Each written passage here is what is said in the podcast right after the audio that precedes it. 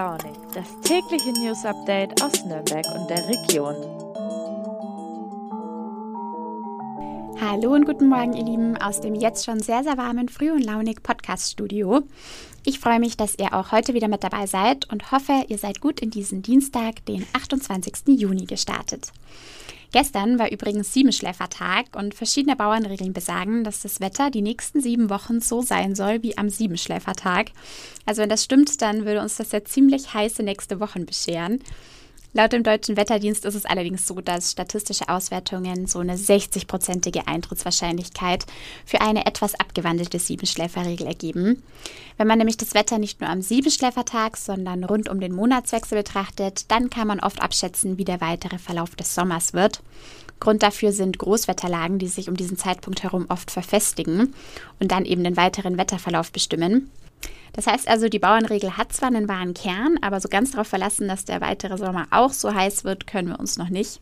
Wir lassen uns also überraschen und sprechen heute bei Früh und Launig außerdem über Spott für Markus Söder. Es geht um steigende Preise in der Gastronomie und um die Messeattacke in Würzburg, die jetzt fast ein Jahr her ist und wie ein Notarzt diesen Tag erlebt hat.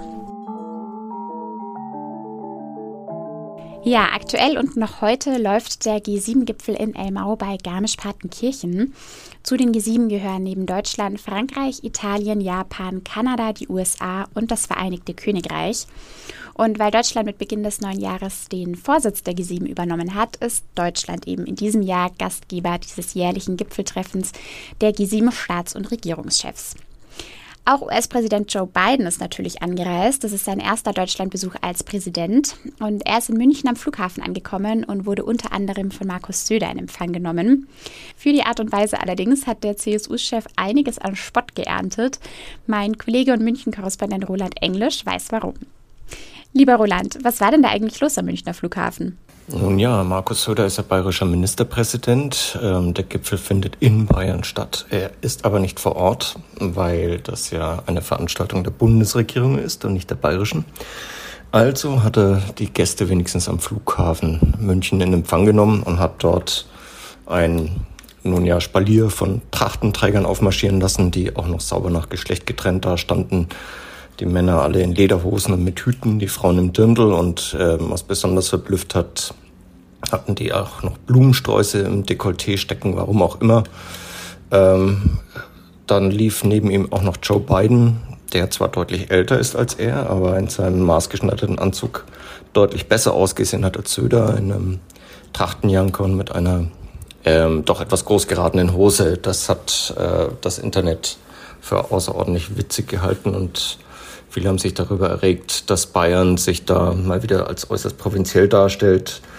Nun kann man das so rum und so rum sehen, betrachtet es in Bayern einfach gern getragen. Okay, ja, ich kann mir vorstellen, dass das im Internet gespaltene Reaktionen hervorgerufen hat. Wie sind die denn so ausgefallen? Es gibt Leute im Internet, die haben sich ähm, distanziert. Ein Brite hat geschrieben, er sei völlig verwundert, weil ihn hätten seine deutschen Freunde noch nie so begrüßt äh, und empfangen. Daraufhin haben User ihm geschrieben, ähm, Sie müssten doch mal darauf hinweisen, das seien Bayern, die man da auf den Bildern sieht und keine Deutschen. Also Deutschland ist da klar auf Distanz gegangen zu Bayern. Für die sind wir hier dann offensichtlich mal wieder das etwas durchgeknallte Alpen- und Bergvölkchen. Aber es war ja auch nicht der einzige Grund, warum Markus Söder Spott geerntet hat. Er hat ja auch ein Bild auf Twitter veröffentlicht, auf dem er die G7-Teilnehmer begrüßt. Und da fehlte allerdings eine Person, richtig? Ja, das mit dem Foto zum G7, wo er die Teilnehmer begrüßt. Äh, Grüß Gott in Bayern hat er ihn reingeschrieben. Er hat allerdings nur sechs Köpfe drauf, nämlich die ausländischen Staatschefs, den Deutschen, unserem Bundeskanzler, der ja immerhin Gastgeber ist und ähm, auch zu den wichtigsten Staatschefs der Welt zählt, wie er selbst sagen würde. So hat Söder die anderen nämlich begrüßt. Den hat er nicht drauf gehabt. Ähm, es hat dann, als die Reaktionen nach oben geschossen sind, hat äh, die CSU dann irgendwie nach einer Sprachregelung gesucht und jetzt heißt es offiziell, ähm, Scholz sei deswegen nicht auf dem Foto, weil er ja der Gastgeber sei und einen Gastgeber begrüße man nicht. Kann man jetzt wiederum so oder so sehen. Nachdem er die Leute ausdrücklich in Bayern begrüßt hat, hätte er natürlich auch Scholz in Bayern begrüßen können. Söder will da keinen Fehler erkennen. Ähm, andere tun das schon und halten das für ziemlich provinziell, was er da ähm, veranstaltet hat. Horst Seehofer war vor sieben Jahren, als das letzte Mal der Gipfel in Bayern stattgefunden hat, nicht ganz so schüchtern wie Söder und hat selbstverständlich Angela Merkel, die damals ja noch Kanzlerin war, mit aufs Bild genommen. Da waren es dann auch tatsächlich G7 und nicht G6 wie bei Söder. Söder ist einer, der sich gerne auf Instagram und Twitter inszeniert. Ähm, das funktioniert häufig sehr gut. Manchmal geht es eben auch schief, wie diesmal und diesmal gleich in zwei Fällen, zumindest aus außerbayerischer Sicht. Danke dir, Roland, und ganz liebe Grüße nach München. Kommen wir zu einem ganz anderen Thema, das wir alle mehr oder weniger an unseren Geldbeutel merken, und zwar den steigenden Preisen. Laut dem Statistischen Bundesamt beträgt die Inflation derzeit 7,9 Prozent und die Verbraucherpreise für Nahrungsmittel sind sogar um 11,1 Prozent gestiegen. Das macht sich allerdings nicht nur im Supermarkt, sondern auch in der Gastronomie bemerkbar. In Restaurants, Cafés und Kneipen versuchen die Gastronomen durch höhere Preise momentan ihre gestiegenen Kosten für Energie, Pacht, Lebensmittel oder eben Personal abzufedern. Laut Focus Online kosteten Wiener Schnitzel mit kleinem Salat und Bratkartoffeln in mehreren Münchner Restaurants mittlerweile über 28 Euro. Und wenn man das mal mit November 2021 vergleicht, damals lag das noch so bei 22 Euro, ist das schon ein ganz schön saftiger Anstieg. Aber nicht nur das Essen, sondern auch die Getränke werden teurer. Eine Flasche Mineralwasser mit 0,75 kostet in einem Münchner Restaurant mittlerweile 7,80 Euro. Aber auch Weißweinschorlen zum Beispiel kosten vielerorts deutlich über 7 Euro. Und für Bier im 0,5 Liter Glas zahlt man aktuell so um die 5 Euro. Das lag vor einigen Monaten noch so bei 3,50 Euro. Gut, München ist natürlich generell ein teures Pflaster. Hier in Nürnberg sind die Preise in der Gastronomie noch etwas moderater. Im Bratwursthäusler in der Innenstadt zahlt ihr zum Beispiel für ein Mineralwasser von 0,75 Liter 5,30 Euro. Ein helles Bier von einem halben Liter liegt bei 4,30 Euro. Und beim Bratwurst Rösland kommt das Wiener Schnitzel vom Kalb mit Kartoffelsalat auf 19,90 Euro. Wer die Preis- und Literangaben auf der Karte vergleicht, der kommt dann vielleicht ein bisschen günstiger weg. Meine Kollegin Eva Ortenburger aus der Online-Redaktion, die den Text geschrieben hat, gibt darin den Tipp, es eher zu vermeiden, viele kleine Getränke zu bestellen, weil das oftmals teurer ist als ein großes Glas oder eben direkt eine Flasche. Also wenn ihr in einer Gruppe unterwegs seid, dann tut euch vielleicht mit anderen Personen zusammen, die das gleiche trinken wollen und teilt euch einfach gleich eine große Flasche Wasser mit mehreren Gläsern. Und auch beim Essen bietet es sich auf jeden Fall an, darauf zu achten, welche Zusätze beim Menü auf der Karte dabei sind und dementsprechend dann zu bestellen. Aber natürlich gilt trotzdem, zu sehr geißeln sollte man sich nicht, wenn man auswärts ist. Dann vielleicht lieber einmal öfter den Kaffee oder das Mittagessen schon von zu Hause mitnehmen, anstatt es sich irgendwie to go zu bestellen und dafür dann aber im Restaurant auch wirklich zu genießen, trotz höherer Preise. Ganz oft machen ja so kleine Änderungen im Alltag schon ganz viel aus.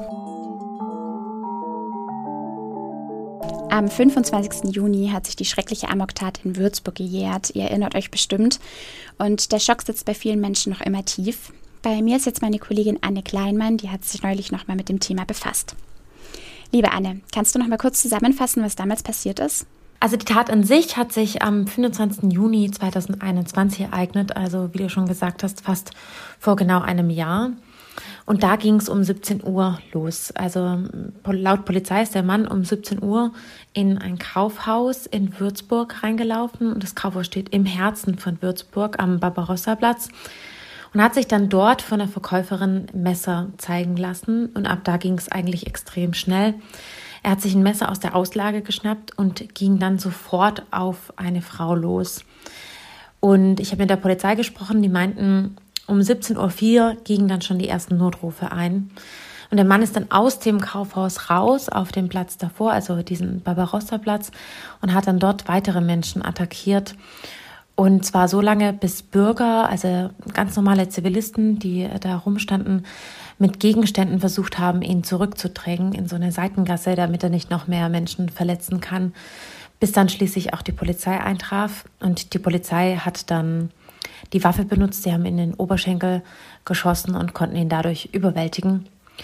Die traurige Bilanz des Tages ist, dass ähm, es drei Tote gab, zahlreiche Verletzte und auch sehr viele Menschen, die dieses Attentat mit ansehen mussten. Okay, und du hast dich ja auch mit einem Notarzt unterhalten, der zufällig in der Nähe war und zu den Ersthelfern gehörte. Was hat er dir denn erzählt? Wie hat er den Moment in Erinnerung, als er verstanden hat, dass da wirklich was Schreckliches passiert ist? Genau, also der Mann heißt Gerhard Schwarzmann.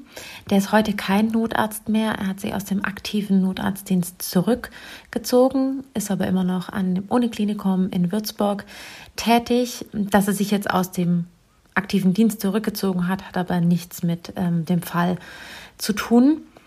Jedenfalls war er zu, an dem Tag, zu dem Zeitpunkt, als das alles passiert ist, privat ähm, unterwegs und zwar auf dem Weg nach Hause und saß da in der Straßenbahn, hat seine E-Mails gecheckt und hat gemerkt, dass die Bahn immer wieder anhielt. Und dann hat er mir erzählt, hat er die ersten Schreie gehört. Menschen haben sich umgedreht und er dachte da noch, hm, da ist vielleicht eine Demonstration. Und dann ist er aber aufgestanden von seinem Platz und hat jemanden auf dem Platz liegen sehen und auch Blut. Und da hat er gemerkt, dass irgendwas Schlimmes vor sich geht, ist losgerannt, hat sich den Erste-Hilfe-Kasten geschnappt aus der Straßenbahn und hat versucht, dort eben zu helfen.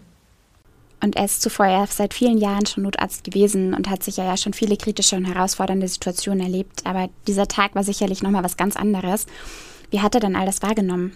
Also ich gehe nochmal zu der Szene zurück. Er rennt ähm, zu dem Platz, wo die blutende Person liegt. Da hat er aber dann gesehen, dass da schon ein anderer Arzt ist, der dem hilft und hat dann mitbekommen von den Passanten, dass in dem Kaufhaus eben weitere Opfer liegen und ist dann dorthin gerannt. Und leider hat sich dann dort aber herausgestellt, dass er nur noch einer Frau helfen konnte und die anderen drei, die da lagen, die waren schon tot. Und er hat mir beschrieben in einem Gespräch, dass diese ganze Situation sehr anders war als Einsätze, bei denen er davor war. Und es hat mehrere Gründe. Zum einen, weil er privat dort war und nicht im Dienst. Ähm, das heißt, er hatte keine Zeit, sich darauf vorzubereiten. Ansonsten fährt man da ja erstmal hin und hat dann sozusagen so einen kurzen Moment, wo man auch schon Informationen darüber hat, was eigentlich gerade vor sich geht. Das hatte er nicht. Und ähm, dann war er natürlich dort auch alleine. Normalerweise fährt man zu einem Einsatz mit einer anderen Person. Das ist meist eine Vertrauensperson, mit der man eingespielt ist. Auch die hatte er nicht.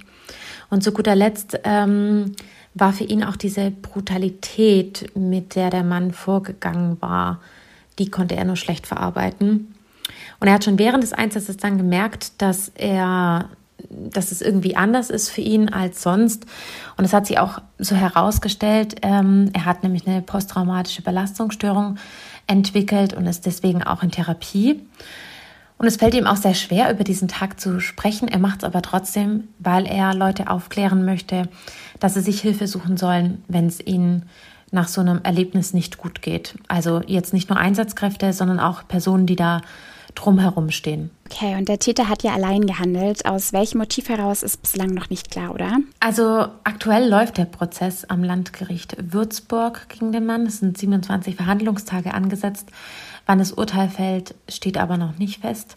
Und natürlich gab es gerade direkt nach der Tat sehr viele Spekulationen über die Hintergründe, auch ob es Terrorismus war. Das glauben die Ermittler aber nicht. Zwei Gutachter haben dem Mann vielmehr bescheinigt, dass er unter einer paranoiden Schizophrenie leidet. Das soll jetzt natürlich auch nochmal geklärt werden. Er selbst hat sich nie zu seinen Gründen geäußert, so viel ich weiß, sondern nur über seinen Anwalt erklären lassen, dass ihn innere Stimmen zu der Attacke bewegt haben. Vielen Dank, Diane. Und das war's für heute. Ich verabschiede mich von euch und hoffe, ihr habt einen schönen und nicht allzu stressigen Dienstag. Schaltet gern morgen wieder rein, wenn ihr mögt. Ich würde mich auf jeden Fall freuen. Bis dann und macht's gut.